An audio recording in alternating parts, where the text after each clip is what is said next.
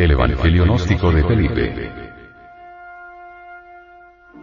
Encontrado en Nagamadi, se fundamenta exclusivamente en el sacramento de la cámara nupcial, en las bodas, esto es, en la unión sexual legítima entre hombre y mujer en el matrimonio y lecho sin mancilla.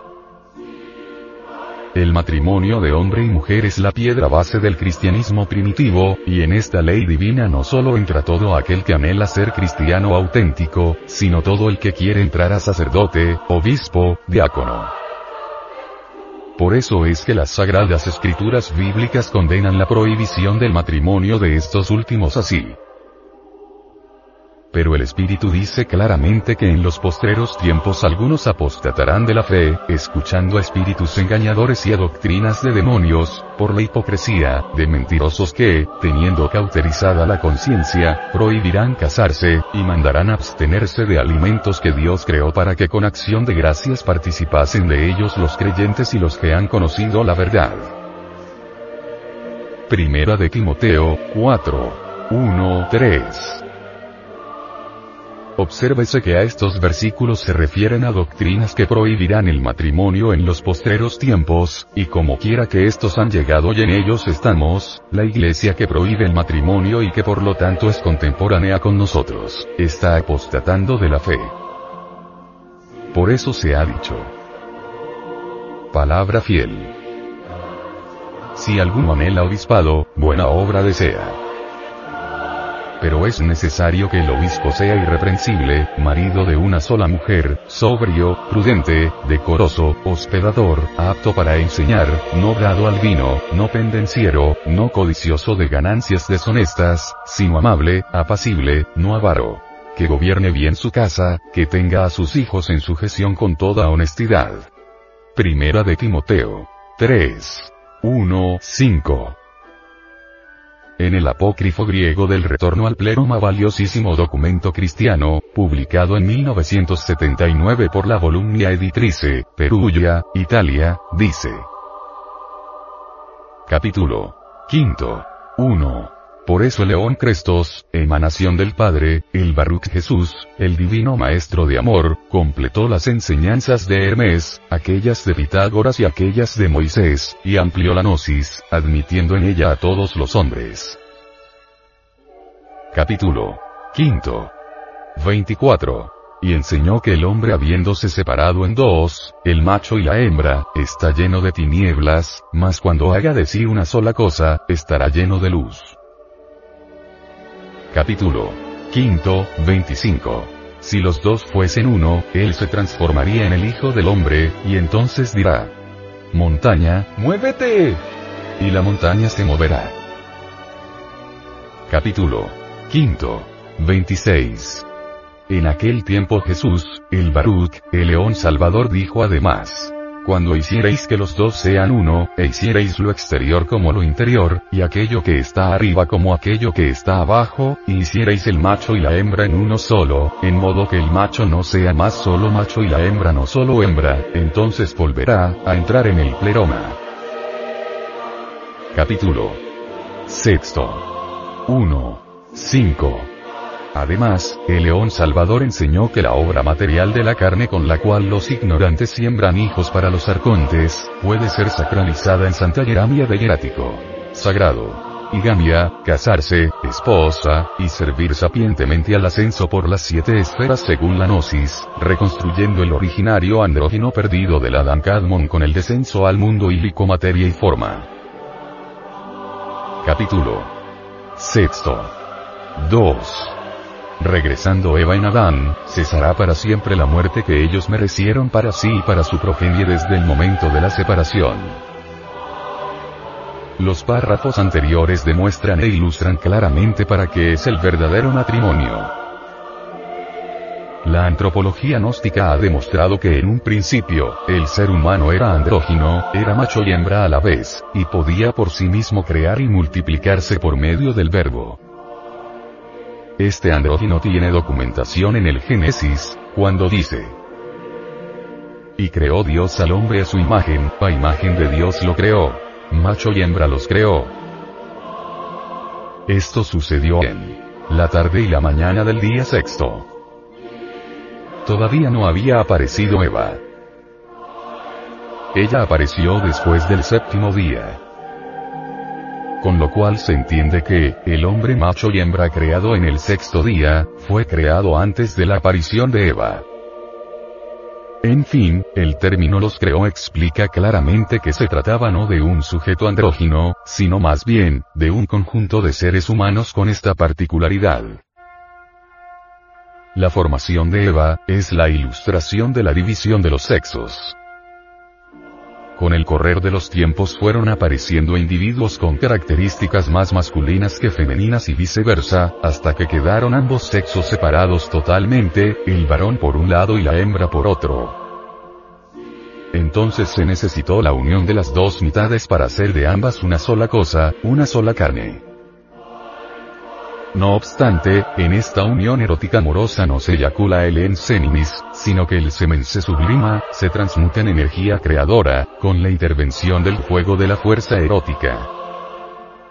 De esta manera, el semen, cuya propiedad es la de crear, así transmutado, crea y multiplica el reino interior de la pareja idénica. Las dos polaridades masculino-femenino se conectan para crear la luz interior de la pareja edénica y dar origen al hijo del hombre. Derramar el licor seminal y embriagarse con el placer bestial que produce el orgasmo, está prohibido ya que esto sería una descarga que produciría un cortocircuito en el universo psicológico de la pareja y la sumiría en tinieblas, rebajándola a la condición de simples mortales. Esto se alegorizó sabiamente con la fruta prohibida del árbol de la ciencia del bien y del mal. Así que cuando el varón y la mujer se unen sexualmente pasan a formar una sola carne en las delicias del tálamo nupcial, haciendo del coito una forma de oración, como decía San Agustín. En su obra, El pecado original. Capítulo 35. San Agustín dice, no se perdería la incolumidad, la virginidad del alma, por la violación del perturbador deseo, sino que más bien obedecería el líbido al imperium tranquilísima e caritates. Sin dolor y sin sangre consumaría la virginidad desposada el acto sexual. Como tampoco la parturienta sentiría dolor alguno. En su otra obra, La ciudad de Dios 14, 21, San Agustín de Hipona afirma la posibilidad del sometimiento del sexo y de los órganos reproductores a la voluntad, en este acto sagrado, así.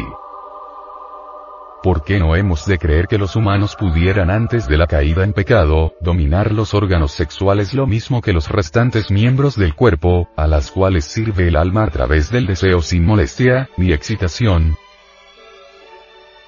el abominable espasmo sexual es ciertamente todo un cortocircuito que viene a descargar al varón espantosamente. Por ello debe evitarlo siempre.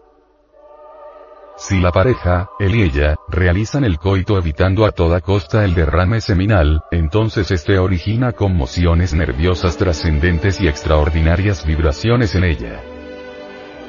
Es incuestionable que tales alteraciones íntimas influyen secretamente sobre las relaciones electroquímicas en las últimas unidades vitales de nuestro organismo para transformar su estructura. La mejor fuente de energía para regenerar al hombre es indubitablemente la energía sexual. Pero esta tiene su comienzo potencial en el laboratorio gonádico. Como usted, fino oyente, va viendo, lo que buscamos es convertirnos en algo diferente, en algo distinto. Nosotros buscamos que las diversas sustancias químicas se combinen dentro del organismo para originar los diversos funcionalismos biomecánicos o fisiológicos.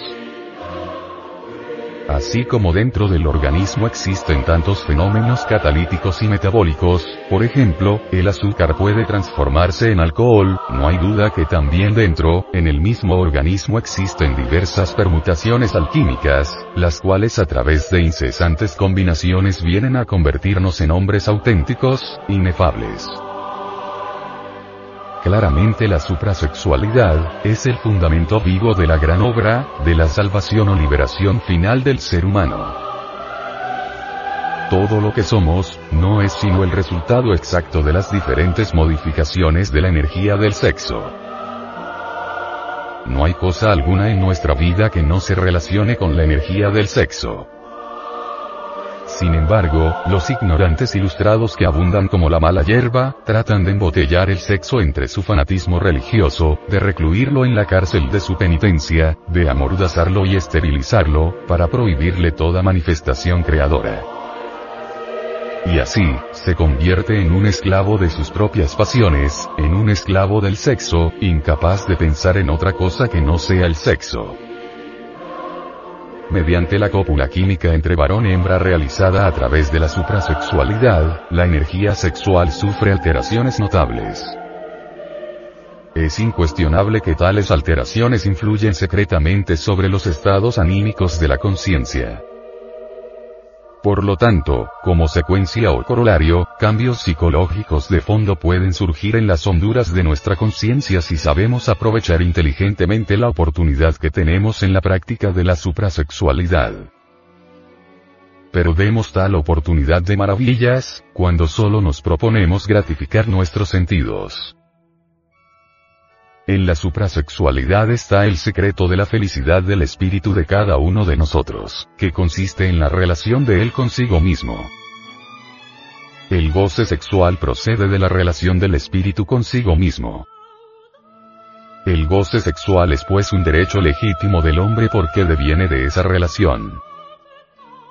Con otras palabras enfatizaremos la realidad trascendental diciendo, el goce sexual es terriblemente espiritual. Luego entonces, podemos deducir que el sexo impregna cada uno de los actos de nuestra vida cotidiana e interior.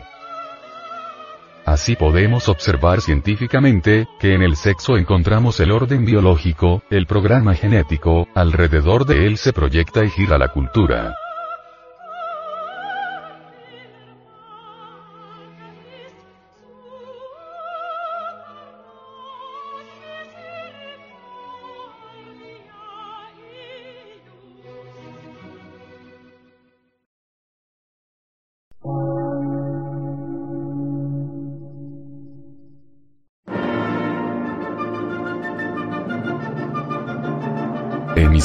Gnóstica, transmundial. Por una nueva civilización y una nueva cultura, sobre la faz de la Tierra.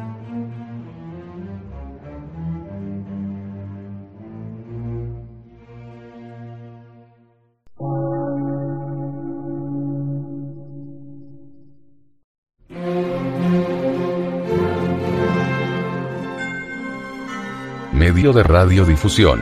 Científico, artístico, místico y filosófico. De la Asociación Colombiana de Centros de Estudios Gnósticos, Antropológicos, Psicológicos y Culturales. A. C.